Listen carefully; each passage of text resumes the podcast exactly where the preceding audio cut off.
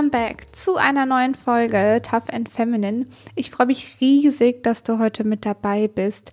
Ich hoffe, es geht dir gut und du hattest eine ganz wundervolle Woche.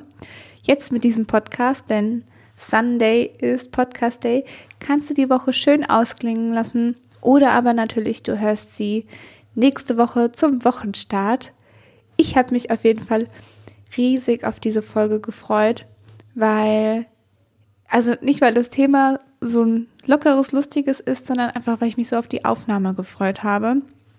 Und hoffe, dass ich dir heute ein paar Denkanstöße geben kann oder aber auch einfach, ja, Tipps mit auf den Weg geben kann. Denn das, die, oder die heutige Folge, besser gesagt, dreht sich um das Thema Body Positivity. Und das soll jetzt keine abgedroschene Folge werden. Ich glaube, in Social Media dreht sich im Moment ganz viel um das Thema und auch in, in Medien.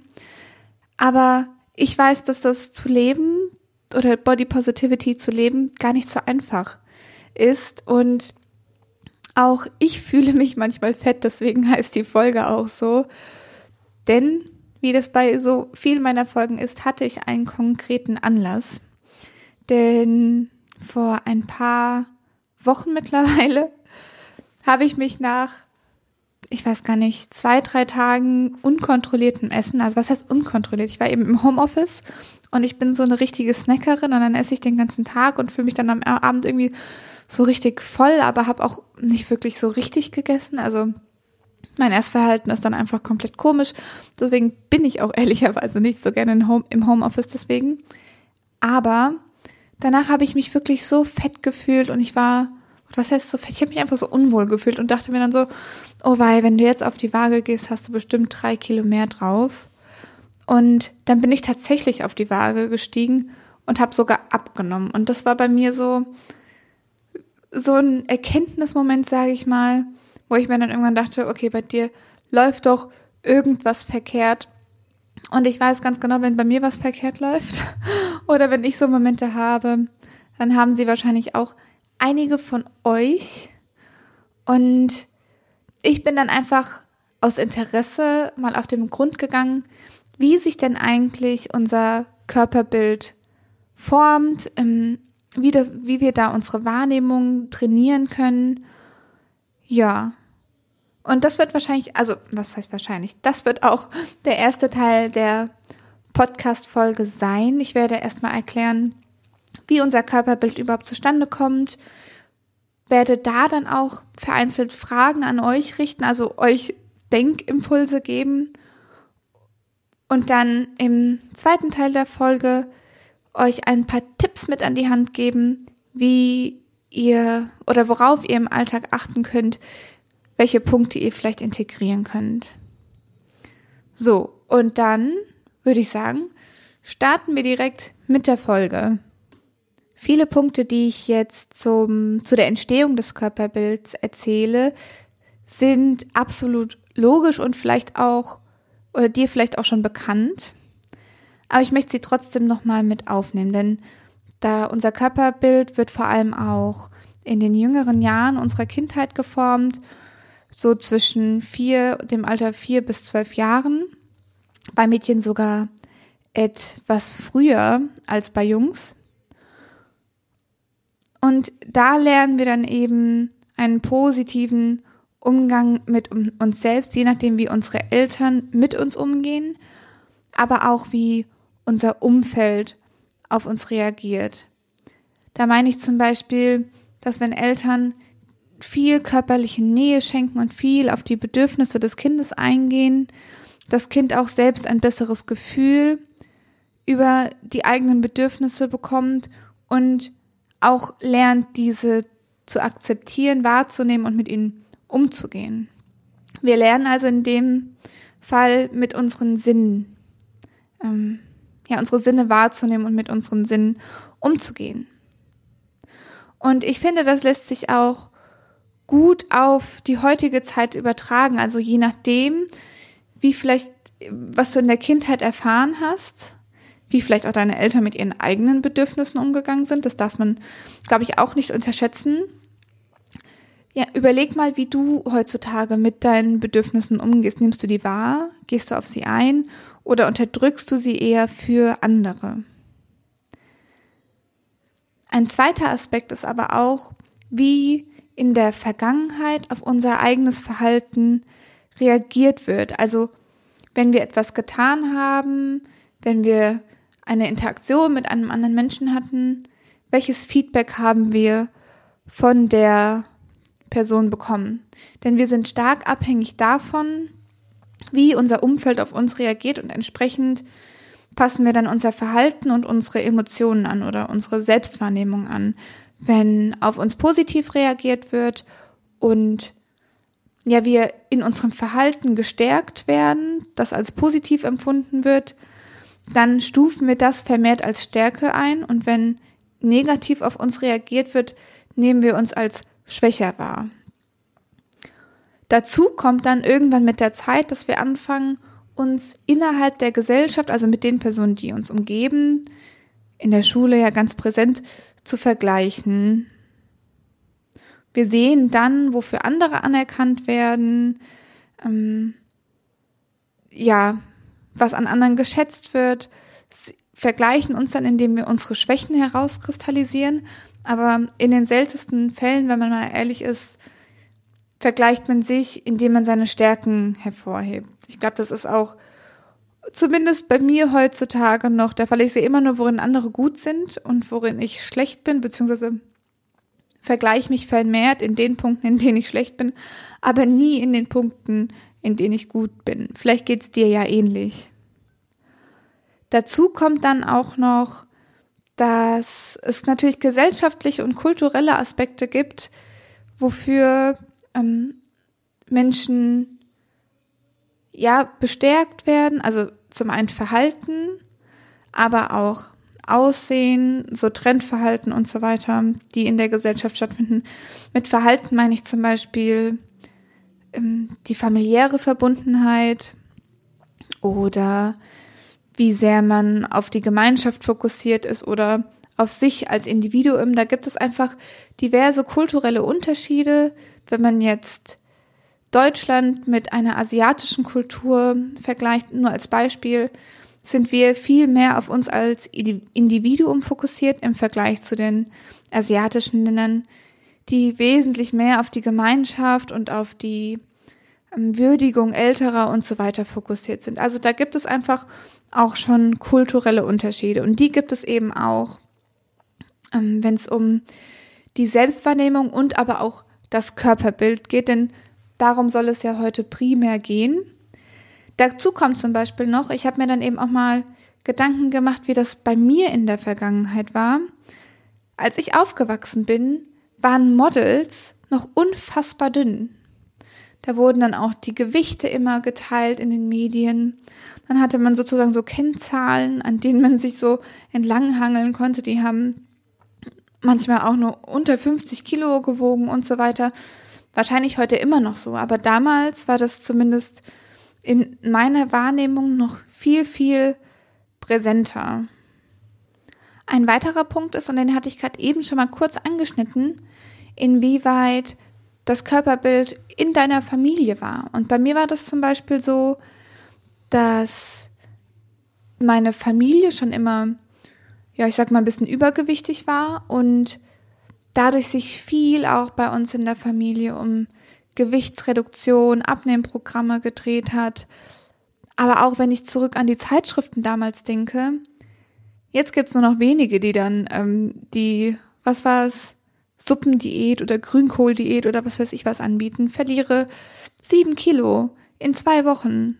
Also es gab es ja damals noch viel, viel vermehrter.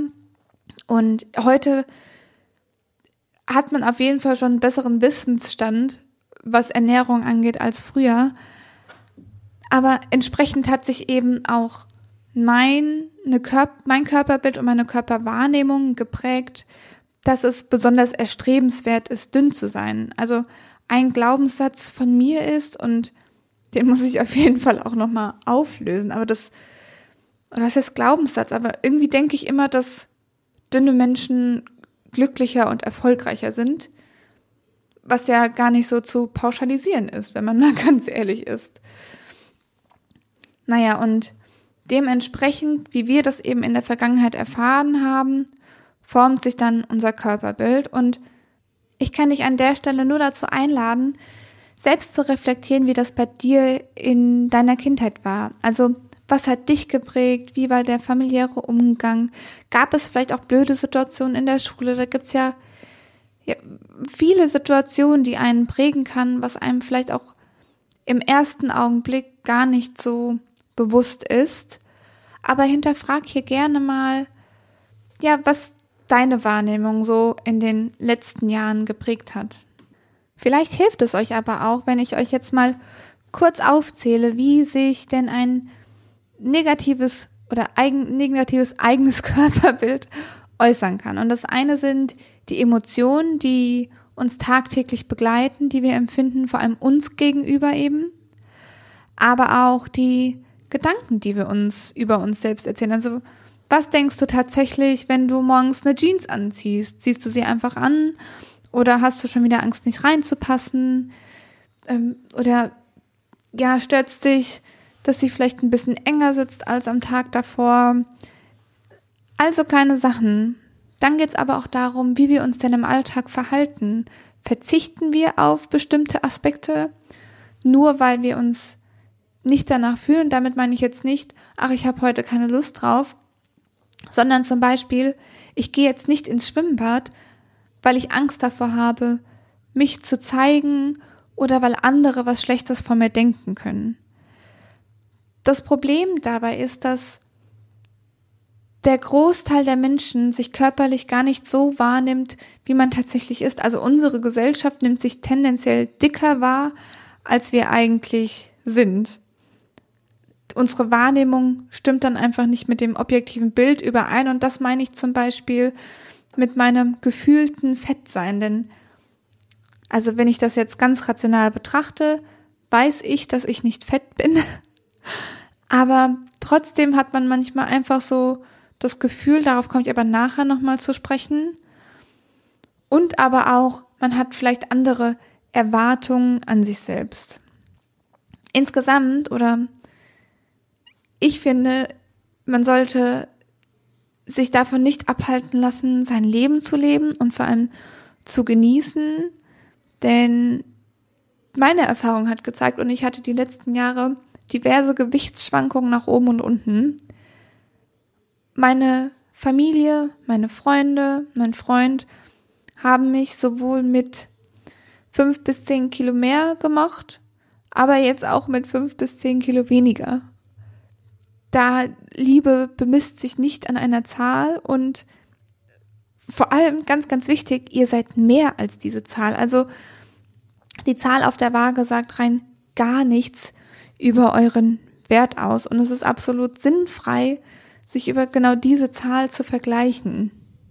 Etwas differenziert betrachten muss man an der Stelle natürlich Personen, die extrem übergewichtig sind. Da spielt die Zahl auf der Waage zum einen einen großen Motivationsfaktor. Also jedes Kilo, das dann purzelt, ist natürlich eine enorme Motivation.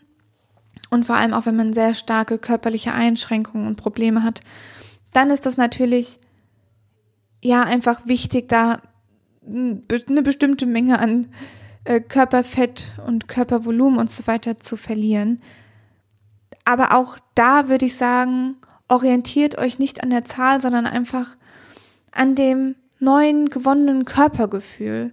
Denn auch da ist das einfach viel, viel wichtiger als diese Zahl auf der Waage. Und die Zahl auf der Waage ist von so vielen Faktoren abhängig. Ich kann zum Beispiel an einem Tag ein Kilo mehr wiegen, nur weil ich am Abend viel gegessen habe und dann eben mehr Körperinhalt habe. Und vielleicht habe ich auch noch was sehr Salziges gegessen und lagere jetzt vermehrt Wasser ein ist von so vielen Faktoren abhängig, dass ja, ist da auch mal, wenn man das nur, wenn man sich nur punktuell wiegt, also einmal die Woche, ist dann auch einfach kein realistisches Bild mehr von einem widerspiegelt. Bevor wir jetzt gleich in die Tipps einsteigen, möchte ich aber noch mal kurz definieren, was Body Positivity denn eigentlich bedeutet. Und das ist vor allem ein Gefühl. Wir haben ja auch ganz oft schon über Selbstliebe gesprochen, beziehungsweise ich habe schon ganz viel gesprochen über Selbstliebe in meinem Podcast. Und es ist vor allem Akzeptanz von sich selbst. Also ich muss nicht jeden Tag in den Spiegel gucken und mich feiern für das, was ich bin und wie ich heute aussehe. Da bin ich ganz realistisch und auch ich gucke mich manchmal im Spiegel an und denke mir, oh wei, oh wei, heute musst du dir aber echt mal ein Gesicht aufmalen, so nenne ich es immer. Also manchmal braucht man eben die Wimperntusche, um einigermaßen prä präsentabel zu sein, sag ich mal. Aber Neben diesem Ich fühle mich in meiner Haut wohl bedeutet das auch ein gestärktes Selbstwertgefühl und insgesamt eine gute physische, aber auch psychische Gesundheit, die darf man an der Stelle auf keinen Fall vergessen. Denn was bedeutet es denn, wenn man sich nicht wohl in seiner Haut fühlt, wenn man unzufrieden mit sich ist? Also das kann sich ja auf vielfältige Weise, Weise äußern, zum Beispiel mit äh, in Antriebslosigkeit und Rückzug zum Beispiel, auch in Form von Essstörungen. Also das kann ja sein entweder ähm, Anorexie oder Bulimie, aber es kann auch Binge-Eating sein mit Fressattacken und so weiter. Da gibt's ja diverse Möglichkeiten. Sportwahn oder auch Sport als Bestrafung von sich selbst. Das habe ich auch in der Vergangenheit häufiger gemacht gibt es natürlich auch. Und ich vermute, wenn ihr auf diese Folge geklickt habt, dass ihr schon öfter mit ähnlichen Situationen äh, konfrontiert wart. Deswegen ist es an der Stelle eben auch nochmal die Einladung, selbst drüber nachzudenken, wie die Beziehung zu eurem eigenen Körper ist, wie ihr euch im Alltag fühlt, fühlt euch manchmal eingeschränkt, habt ihr schon mal etwas gemacht, nur weil ihr euer Äußeres nicht leiden mögt, habt ihr auf etwas verzichtet, habt ihr vielleicht euch nicht getraut, den, den Pulli oder das Oberteil, die Hose zu kaufen, weil ihr denkt, andere könnten was Blödes über euch denken. Ich kann an der Stelle jede einzelne Frage davon mit Ja beantworten, auch wenn ich heute wesentlich entspannter über meinen Körper denke als früher. Hm was nämlich auch interessant war, und ich habe ja vorhin schon gesagt, dass ich schon diverse Gewichtsschwankungen hatte und Körperzustände nenne ich es jetzt mal. Ich habe mich aber zumindest damals in jeder einzelnen Variante zu dick gefühlt. Egal wie dünn ich war, ich habe mich zu dick gefühlt und dachte, da müsste noch mehr runter. Und das bedeutet ja auch, dass das Problem nicht mein Körper ist, sondern meine Psyche was auch wiederum bedeutet, dass man dadurch ja vereinzelt Tipps und Tricks so ein bisschen dran arbeiten kann an seiner oder sich eine neue Wahrnehmung antrainieren kann. Was ich an der Stelle aber auch nochmal erwähnen möchte, ist, dass Selbstliebe und Selbstakzeptanz natürlich nicht bedeutet, dass man nicht auch körperliche Ziele haben kann. Also nur weil ich mich liebe, kann, ja, kann ich ja trotzdem den Wunsch haben, vier, fünf Kilo abzunehmen. Jetzt ich bei mir wahrscheinlich nicht, aber angenommen, ihr wisst, vor zehn Jahren habt ihr fünf Kilo weniger gewogen. Und ihr wisst auch, dass ihr euch mit diesem Gewicht wahrscheinlich wieder wohler fühlen würdet. Vielleicht merkt ihr auch auf dem Weg dahin dann schon, dass es gar nicht so der Fall ist. Aber dann leitet doch Maßnahmen ein, stellt euch eure Ernährung um und versucht dieses Ziel zu erreichen. Denn gerade wenn man auch die Disziplin hat und ein Ziel erreicht, stärkt das natürlich dann auch nochmal das Selbstwertgefühl. Also für mich persönlich steht das nicht im Widerspruch, aber man sollte das natürlich nicht aus Selbsthass in dem Sinne machen. Ich glaube, der wird nicht verschwinden, nur wenn ihr abgenommen habt, sondern bewusst sagen, ich mag mich so, wie ich bin, aber um mich körperlich nochmal wohler zu fühlen, glaube ich, sind vier, fünf Kilo oder auch nur eins, zwei, das kann ja auch schon sein, dass ihr zum Beispiel über Weihnachten vermehrt geschlemmt habt und sagt, ach komm, die Weihnachtsfunde, die zwei, drei Kilo, die müssen jetzt wieder runter. Kann ja auch das Szenario sein und das ist absolut in Ordnung meiner Meinung nach. So, Jetzt aber mal Butter bei die Fische oder wie eine Kollegin damals gesagt hat, Titten auf den Tisch. Und wir kommen zu den Tipps, denn ich habe jetzt ja schon ganz viel theoretisch gesprochen und jetzt kommen wir mal zur Umsetzung. Und den ersten Tipp, den ich dir mit an die Hand geben kann, ist, Essen ist nicht dein Feind. Punkt. Denn das habe ich ja vor ein paar Jahren realisiert oder Jahres vielleicht zu weit gegriffen. Vielleicht innerhalb des letzten, der letzten ein bis zwei Jahre vielleicht. Das könnte hinkommen. Dass mein Körper extrem viel für mich leistet und er entsprechend eben auch versorgt werden muss, damit er eben genau das leisten kann. Also jeder Körper ist so ein Wunderwerk, was da den ganzen Tag in uns passiert. Der braucht einfach genug Nährstoffe, um genau, ja, seinem Job sozusagen nachzugehen. Und ich sehe, um jetzt mal ein bisschen verblümt zu reden, meinen Körper als meinen Tempel an, mit dem ich gut umgehen möchte. Und das bedeutet eben auch für mich, dass ich mich ausgewogen ernähre, kein Junkfood zu mir nehme oder kein, ist jetzt natürlich auch übertrieben, aber so wenig Junkfood wie möglich, so wenig Zucker wie möglich, verarbeitete Lebensmittel. Auf das ganze Thema gehe ich auch nochmal gesondert ein. Ich möchte an der Stelle einfach nur, ja, den Impuls geben, auch das nochmal zu überdenken, denn ich merke auch, je un ungesünder ich mich ernähre, desto schlechter fühle ich mich einfach. Genau in solchen Phasen kommt es dann nämlich auch dazu, dass ich mich mal wieder fett fühle. Das gefühlte Fettsein. Der zweite Tipp ist, der Ursache auf den Grund zu gehen, warum ich mich denn gerade unwohl fühle, warum ich mich vielleicht gerade dicker fühle als sonst, auch wenn es auf der Waage gar nicht so ist. Bei mir war das nämlich das letzte Mal, hatte ich ja gerade eben schon gesagt, dieses Snacken, das ich tagelang gemacht habe und ich einfach so ein allgemeines, ja, Völlegefühl in mir hatte und auch ein schlechtes Gewissen, weil ich so viel gesnackt habe und so unregelmäßig gegessen habe, dass, ja, ich mich dann einfach so komplett unwohl gefühlt habe, nicht mehr so wohl in meiner Haut gefühlt habe. Dagegen kann man dann natürlich einfache Schritte einleiten. Also Gut, wenn es so einfach wäre, würde ich es wahrscheinlich nicht machen. Aber versuchen eben weniger zu snacken, mehr auf sein Hungergefühl zu hören. Was bei mir dabei zum Beispiel hilft, sind Regeln wie nur zwei bis drei große Mahlzeiten zu essen. Aber auch was ich für mich entdeckt habe, ist das Intermittent Fasting.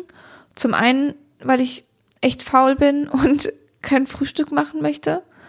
Und zum anderen aber auch, und das finde ich so einen wahnsinnig wichtigen Aspekt, wenn ich so viel snacke, dann kriege ich so ein ganz, ganz komisches Hungergefühl, wirklich seltsam.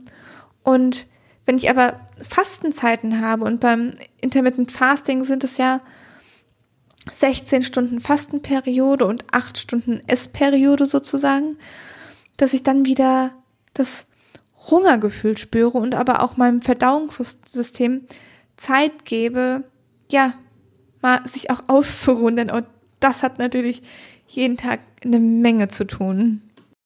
Ah, und was mir da auch gerade eben noch einfällt, ist das Thema Wasser trinken. Was ich merke, wenn ich zu wenig Wasser trinke, zum einen Kopfschmerzen, aber auch einfach, ja, dass das ganze Verdauungssystem irgendwie ein bisschen träge wird oder sich ja nicht ganz so, so easy anfühlt wie sonst und ich glaube, da kann man auch einfach schon ganz viel entgegenwirken. Also einfach mehr trinken, das Ganze mehr in Fluss zu bekommen. Dann geht's einem auch einfach schon so vom Bauchgefühl ein bisschen besser. Die Punkte drei und vier packe ich mal zusammen, denn die sind thematisch sehr nah beieinander. Der eine Punkt ist, ja, okay, das ist ein ganz, ganz großer Punkt, sich aufhören zu vergleichen das hatte ich ja vorhin schon angesprochen, dass das an sich in der Bildung des Körperbilds normal ist. Also wir fangen einfach an, uns mit unserem Umfeld zu vergleichen. Aber in der heutigen Zeit nimmt das wesentlich größere Dimensionen an, wenn ich da einfach an Social Media denke. wo man gefühlt den ganzen Tag in Anführungsstrichen gefakte Bilder sieht. In Anführungsstrichen deshalb, weil man natürlich selbst beeinflussen kann, was man sieht. Deswegen, und das ist sozusagen Punkt 4, entfolgt den Leuten, die euch mit einem, mit schlechten Emotionen zurücklassen. Die geben euch nichts und denen nur zu folgen, um euch zu vergleichen. Ja, ich weiß auch nicht. Vielleicht ist das Bild bearbeitet, was ihr dann seht.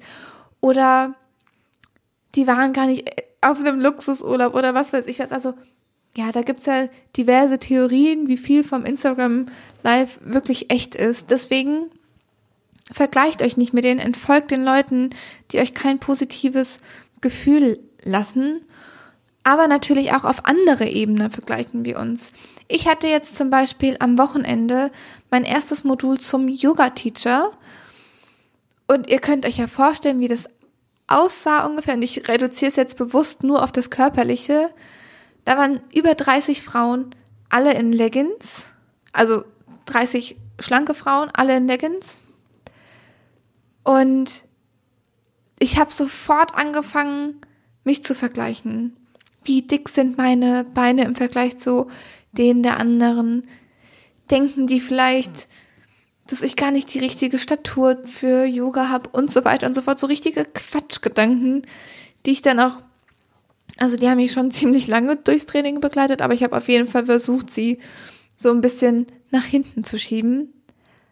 Dabei war eines der großen Learnings, also in, bei dem Teacher-Training gibt es auch Module oder sehr, sehr viele Module sogar zur Anatomie des Menschen. Die Trainerin hat dafür ein Skelett mitgebracht und hat dann auch verschiedene Muskelgru äh, Muskelgruppen, Knochengruppen gezeigt und die Unterschiede darin. Und eines der wichtigsten Punkte, die sie genannt hat, war, ihr seht jetzt hier sozusagen den Idealmenschen von unserer Medizin, aber jeder Mensch, jeder Körperbau ist einfach unterschiedlich. Manche Menschen haben sogar mehr Knochen als andere, weil es noch so kleine Rippen gibt, die manche Menschen zusätzlich haben könnten, äh, können. Aber das zeigt auch einfach, wie unterschiedlich wir vom Körperbau sind. Ich weiß noch ganz früher, ähm, da fing es gerade mit Social Media an für mich, also mit Instagram und so weiter.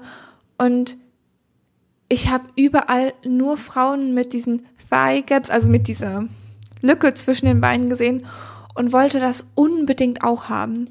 Heute denke ich mir auch nur, was ein Quatsch. Zum einen, weil wahrscheinlich 90 Prozent von der Mädchen oder Frauen, die auf den Bildern eine Thigh Gap haben, in Realität keine haben. Aber auch, weil mein Körperbau vielleicht einfach ganz anders ist. Also meine Hüften sind vielleicht einfach enger als die der anderen. Meine Muskeln sitzen vielleicht enger. Manche haben ja eher langgezogene Muskeln, manche kürzere. Da gibt's einfach so viele Unterschiede, dass es absolut Quatsch ist, da irgendeinem vermeintlichen Ideal hinterherzustreben. Das kann ich euch auf jeden Fall aus dem Teacher Training schon mal mitgeben. Jeder Körper ist anders. Und da macht's eben einfach gar keinen Sinn da, sich zu vergleichen. Und wenn ihr die Tendenz bei euch merkt, dass es öfter der Fall ist, dann versucht einfach aus der Situation rauszugehen, euch dessen bewusst zu werden. Ich glaube, das ist auch der erste Schritt. Werdet euch bewusst, dass ihr euch vergleicht, versucht das rational zu analysieren. Und ja, je öfter ihr genau dieses Muster erkennt und unterbrecht, und euch dann vor allem, und das ist, glaube ich, ganz wichtig, oder ich glaube nicht, sondern das ist ganz wichtig, euch mit positiven Gedanken füttert und nicht mit negativen, dann habt ihr eben eine Chance, genau aus diesem Hamsterrad rauszukommen. Den Punkt hatte ich jetzt auch eigentlich gar nicht auf meiner Liste, aber ich finde ihn besonders wichtig, jetzt wo ich gerade anfange darüber zu reden.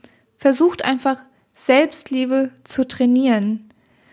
Denn wir alle wachsen damit auf, dass es nicht an, vor allem Frauen, bei Frauen, dass es nicht angesehen ist, ja, sich selbst zu lieben, beziehungsweise sich selbst auch für das zu feiern, was man ist. Das ist bei Männern ja nochmal anders, aber Frauen sollen ja zurückhaltend und bescheiden sein. Das kriegen wir ja sehr, relativ früh vermittelt, wie wir sein müssen. Aber versucht einfach mal zu trainieren. Ja, was ihr, oder zu trainieren, euch selbst zu lieben, euch zu feiern. Ihr könnt zum Beispiel damit anfangen, zu überlegen, was ihr besonders schön an euch findet. Also, keine Ahnung, gibt es ein Körperteil, was ihr besonders schön an euch findet? Gibt es Outfits, die ihr besonders schön oder wann, in denen ihr euch besonders wohl fühlt, besonders hübsch fühlt? Da gibt es ja so viele verschiedene Punkte, auf die man achten, achten kann. Also, ich fange jetzt einfach mal direkt an. Ich finde zum Beispiel meine Augen sehr schön. Ich mag zum Beispiel auch mein Lächeln. Und ich merke gerade, und das finde ich so absurd, wirklich, wie schwer mir das fällt, das zu sagen. Aber eigentlich sollte es ja ganz normal sein, dass wir uns hübsch finden, so wie wir sind. Da kann ich euch wirklich an der Stelle nur ermutigen, trainiert das. Guckt euch mal im Spiegel an, was ihr hübsch an euch findet. Ja, und ich glaube, je mehr man das bei sich trainiert, desto eher verinnerlicht ihr das eben auch und geht dann auch viel, viel positiver mit euch um. Das ist dann auch eine gute Überleitung zum letzten Punkt, ja wahrscheinlich letzten Punkt, falls mir nicht noch was einfällt, was außerplanmäßiges. Und der knüpft an an den Punkt, den ich aus der Kindheit von, also aus der Bildung des Körperbildes oder der Körperwahrnehmung schon aufgenommen hatte, und zwar eure Bedürfnisse. In der Kindheit lernen wir ja schon, wie auf unsere Bedürfnisse eingegangen wird und wir nehmen das dann auch entsprechend mit in unser Erwachsenenleben. Ja, und hier könnt ihr einfach euch auch mal hinterfragen, wie oft geht ihr denn tatsächlich auf eure Bedürfnisse ein? Damit meine ich jetzt nicht so Bedürfnisse wie Essen oder diese so notwendige Bedürfnisse Essen und Schlafen, wobei Schlafen da auch schon ja eine größere Rolle spielen kann. Aber wann hast du das letzte Mal nur etwas für dich gemacht? Wann hast du dich nach einem Schaumbad gefühlt und hast eins genommen oder wann hast du dir bewusst die Zeit genommen, ein schönes Buch zu lesen? Oder einen Film zu gucken? Ich weiß auch nicht, da gibt es ja so viele Sachen, die einem oder Punkte, die einem wichtig sein können. Ich bin das gerade ehrlicherweise auch erst wieder am Lernen. Ich habe so lange meine eigenen Bedürfnisse unterdrückt, weil ich gedacht habe, dass mein Job wichtiger ist oder die Bedürfnisse anderer wichtiger sind als meine. Ja, und ich finde da eigentlich die Gleichung, oder was ist die Gleichung? Das, was im Flugzeug immer gesagt wird, ähm, zieht euch erst selbst die Atemmaske an und helft dann Kindern, finde ich, kann man auch so perfekt aufs Leben übertragen. Denn nur wenn ich auf meine Bedürfnisse höre und denen nachgehe und ich mich gut mit mir fühle, dann kann ich mein bestes Selbst sein für andere. Je länger ihr nämlich eure Bedürfnisse missachtet und dann immer ausgelaugter werdet oder unzufriedener mit euch selbst, desto ja, schlechter seid ihr oder schlechter, ich finde, das finde ich jetzt wiederum blöd ausgedrückt. Aber was ich meine ist, desto weniger könnt ihr eben auch für eure Freunde da sein, für eure Familie da sein. Die haben ja dann ehrlicherweise auch nichts davon, wenn ihr euch nicht wohlfühlt. Genauso ist es aber auch, wenn es gerade besonders stressig ist und man seine eigenen Bedürfnisse hinten anstellt. Ich hatte dann lange eine Phase, in der ich Schlaf hinten angestellt habe. Also ich habe versucht, im Job alles zu meistern, Freunde zu meistern, Uni zu meistern. Sport ist hinten, ange, äh, hinten angestellt worden, aber vor allem eben auch Schlaf. Und je weniger ich geschlafen habe, desto grummeliger war ich, desto weniger konnte ich meine beste Leistung abrufen. Und die, die dann am Ende letztendlich darunter leidet, bin ja ich. Also die anderen vielleicht indirekt, wenn ich dann eben ja weniger lustig bin, weil ich einfach KO bin oder ja auf, im Job nicht meine Leistung bringen kann, wie ich es gerne hätte. Aber letztendlich langfristig ist man immer selbst derjenige oder diejenige, die dann darunter leidet. Und deshalb, ihr steht für euch an erster Stelle. Da sind wir auch wieder bei den kulturellen Unterschieden übrigens. In einer anderen Kultur würde man das vielleicht nicht so sagen. Ich sage das jetzt aber. Nehmt euch an erste Stelle, achtet mal darauf und guckt einfach, was sind Stressfaktoren bei euch im Leben, die euch unwohl fühlen lassen. Oder ging gerade schon das Outro an? Ich glaube, man hört es ganz, ganz leise im Hintergrund. Das hatte ich schon mal so platziert, dass, ja, dass ich es dann hin und her schieben kann. Egal, ich wiederhole die Aufnahme jetzt nicht nochmal. So ist das Leben. Ich glaube, ich war aber auch so weit durch. Ich hätte jetzt nur noch, ja, mich wahrscheinlich im Kreis gedreht. Ich hoffe, dass du was aus der Folge mitnehmen konntest. Vielleicht auch ein paar Aha-Momente hattest. Und ja, jetzt anfängst, dich einfach im positiveren Licht zu sehen. Falls du das nicht schon längst tust, dann freue ich mich natürlich für dich. Teile gerne dein Feedback zur Folge mit mir auf Instagram unter vivian-alessa. Und wie immer der Aufruf, falls ihr es nicht schon längst getan habt, drückt auf den Abo- oder Folgen-Button. Darüber würde ich mich sehr, sehr freuen. Und ja, dann freue ich mich auf nächste Woche, auf eine neue Folge. Und bis dahin, stay tough and stay feminine. Eure Vivi.